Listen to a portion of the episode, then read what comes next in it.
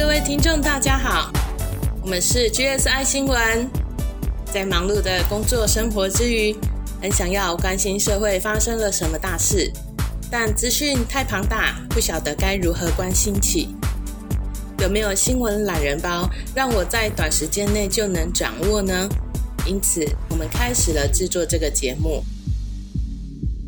我们 GSI 新闻会挑选三到五则当周的要闻，需要十分钟左右就可以让您掌握社会大小事。新闻播报结束之后，大约两分钟，就让我们一起来为了生活的台湾一起祈福哦。我是薛礼，我是 Grace，我是 Robert，我们都是正在为了梦想而在职场上奔波的上班族。今天新闻是由 Shirley 和 Robert 来共同播报。为您播报二零二一年十月七号到十月十五号的新闻要闻。今天为了听众摘要哪些新闻要闻呢？第一则国内疫情状况还有疫苗的进度。第二则是高雄城中城的恶火。第三则会探讨分析国庆日小英总统的台湾立场论述。第四则从北约秘书长的发言来看北约对中策略。最后一则则是地球经历了水深火热的一周。首先，第一则新闻：本土武汉肺炎连续四天加零，但有新增四例的境外移入，都是完整接种疫苗的突破性感染。指挥中心公布这一周的境外移入案例，有三例是染上 Delta 变异株。因为国内疫情稳定，自从第三级警戒以来关闭的八大行业呢，恢复营业有望，下周就会宣布了。疫苗方面又有好消息。民间购买的第八批八十二点七万剂 BNT 疫苗，十月十四日运抵台湾。这个第十二轮疫苗施打的听众们一定注意一下了，因为几乎开放了大部分的年龄，二十三岁以上的上班族终于可以来打了。人数众多，所以需要分两个阶段进行。十二轮施打的范围必须是在十月十三号中午十二点以前已经完成意愿登记的民众。好的，那我们就来说明两个阶段哦。第一阶段有三种对象可以施打，哪三种呢？三十岁以上的民众可以接种 BNT 第一剂，还有七月十六日前已经接种过莫德纳第一剂的五十五岁以上民众可以接种莫德纳第二剂，还有七月三十日，包含七月三十日当天前已经接种 AZ 第一剂三十八岁以上的民众可以接种 AZ 第二剂。所以，如果有符合上述资格的民众，请密切注意简讯哦。这三种对象施打的时间也会分流，也就是说，打 BNT 第一剂和打莫德纳 AZ 第二剂的人时间会错开。预计在十月二十二日到十月二十七日这段时间完成施打。第十二轮的第二阶段也有三种对象可以施打。二十三岁以上民众可以打 BNT 第一剂，七月十六日前已经接种莫德纳第一剂的十八岁以上民众可以打莫德纳第二剂，七月三十日前已经接种第一剂 AZ 的十八岁以上民众，以及七月三十一到八月六日这段期间已经接种 AZ 第一剂的四十五岁以上民众可以来打 AZ 第二剂，和第一阶段一样。这三种对象施打的时间也会分流，第二阶段会在十月二十八日到十一月三日内完成施打。总之，为大家简单整理一下，没有打过第一剂的三十岁以上民众，预计在十月二十二日可以开始施打了；没有打过第一剂的二十三岁以上民众，是在十月二十八日开始施打；打过第一剂莫德纳的五十五岁民众。还有第一季 A Z 的三十八岁民众，十月二十日可以打第二季的。然后打过第一季莫德纳的十八岁以上民众，以及打过第一季 A Z 的四十五岁以上民众，十月二十八日可以来打。但是请注意一下，第一、第二季疫苗施打必须间隔一定时间，所以有规定时间哦。上面除了我所说的部分之外，如果想知道更详细的话，可以再倒转回去听，或者是上网 Google 看看哦。第二则国内重大新闻是令人悲伤的新闻：高雄市盐城区城中城大楼十月十四日凌晨惊传火警，大火迅速延烧，十分钟内一到四楼就已经陷入火海，火势延烧近五个小时，酿成至少四十六死、四十一伤，是最近二十六年最严重的死伤火警意外。城中城大楼有约四十年的历史，是一栋地上十三层、地下二层的商住混合大楼。地下一楼和二楼没有使用，地上一楼到五楼废弃中，七楼到十一楼约有一百二十户的住户，住民多数为独居老人或低收入户人口。因为住户缴不出大楼管理费，因此大楼没有设立管理委员会来管理大楼安全的相关问题。现在起火原因正在调查中。不过，这次重大灾情引起了贫穷族群的居住安全问题的讨论。BBC 的报道分析，是因为一到五楼堆满许多废弃物，使得火势加大加快。这次火灾发生后，BBC 头条报道、CNN、华盛顿邮报、中国央视、日本路透社和 NHK、美联社、澳洲 ABC 等新闻媒体都有报道，受到了国际很高的关注。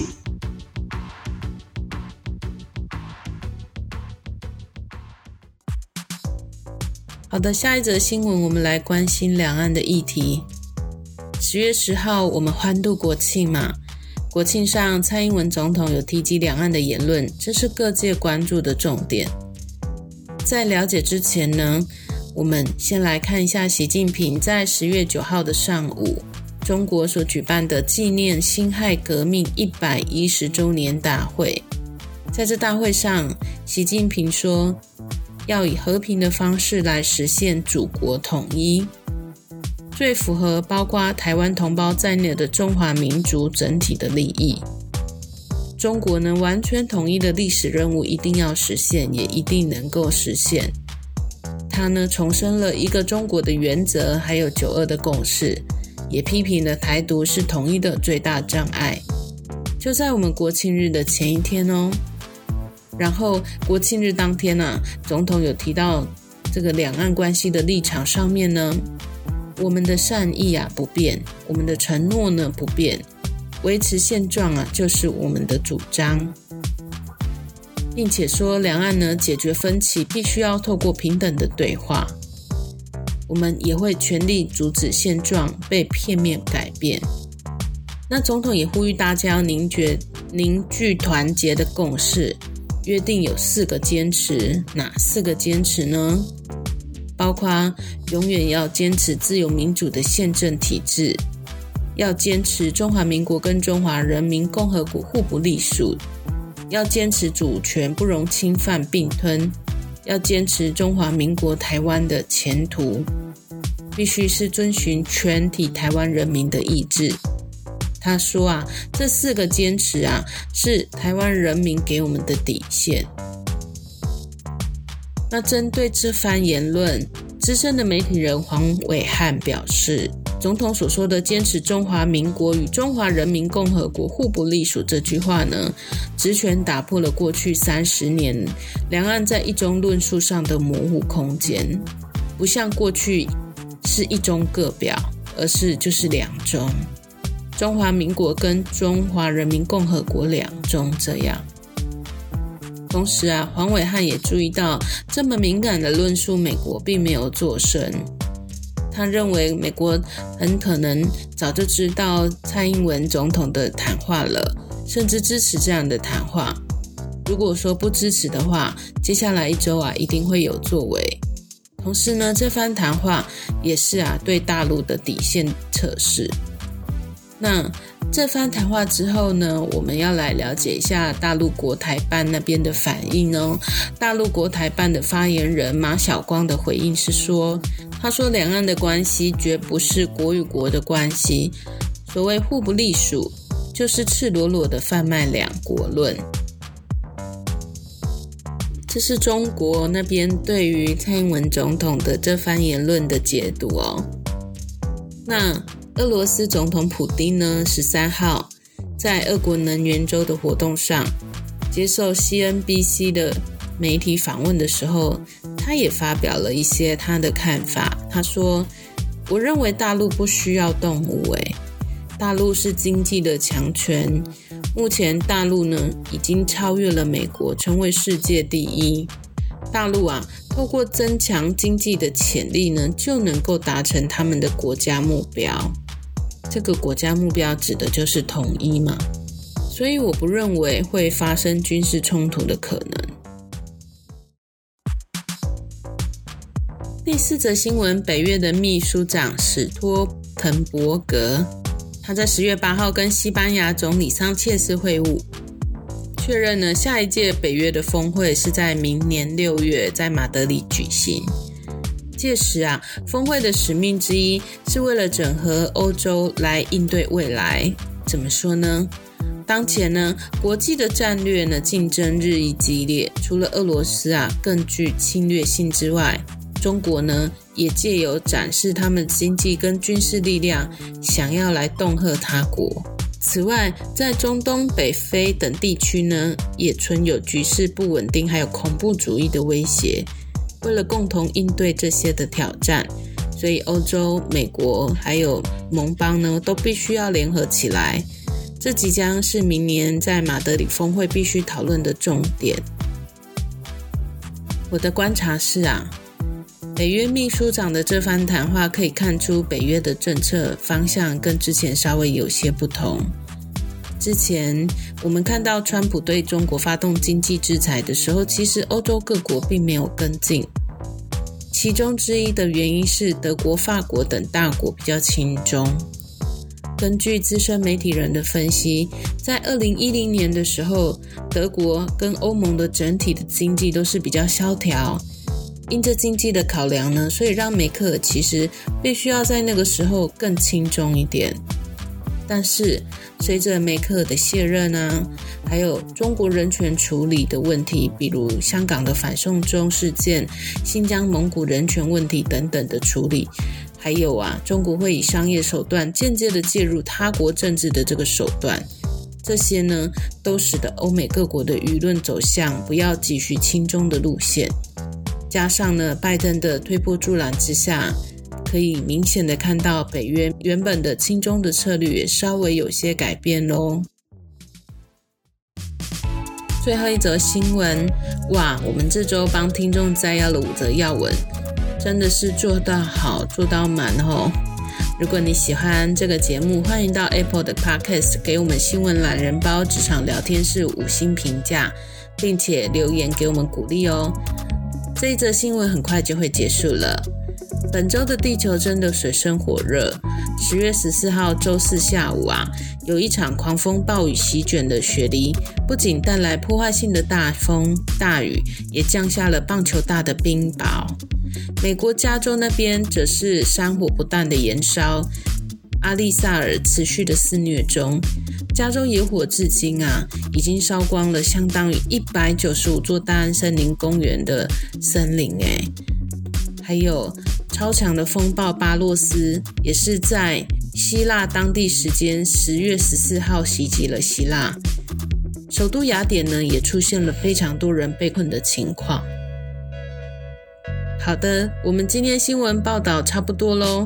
今天的资料来源主要是 CNA、华视新闻网、中时新闻网、台视新闻网、环宇新闻网、自由时报新闻网、UDN。BBC News、奇摩新闻网、中央流行疫情指挥中心记者会。那我们下集再见喽，拜拜。下来会帮这些新闻祷告，因为人的界限就是神的开始。那些超过我们能力所能处理的问题，也请神来帮忙。这也是每个人都可以为这世界做的事。不过，如果信仰不同，也非常感谢你听到这，我们就下周见喽。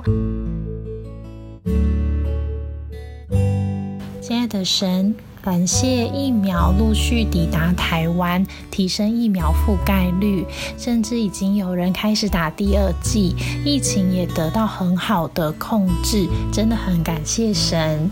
那最近中国跟台湾之间的关系有一点紧张，那很希望可以像小英总统发表的一样，能维持现状，请神也赐下民主和和平的祝福在台湾这块土地上。那近期呢，世界各国天灾人祸频传，哦，不管是高雄的大火，还有世界各地的天灾，其实造成很多人伤亡，请神怜悯已逝的灵魂得以安息。那其实事出必有因，其实看到这些社会现象的同时，也反思自己民族啊，还有这世界是不是有什么地方该改变，社会制度要如何提升？那如果生活当中有违背神心意的地方，请神也原谅我们，并让我们体会后改正，按神的创造法则和旨意来生活。感谢神垂听这祷告，奉得胜主的名，阿门。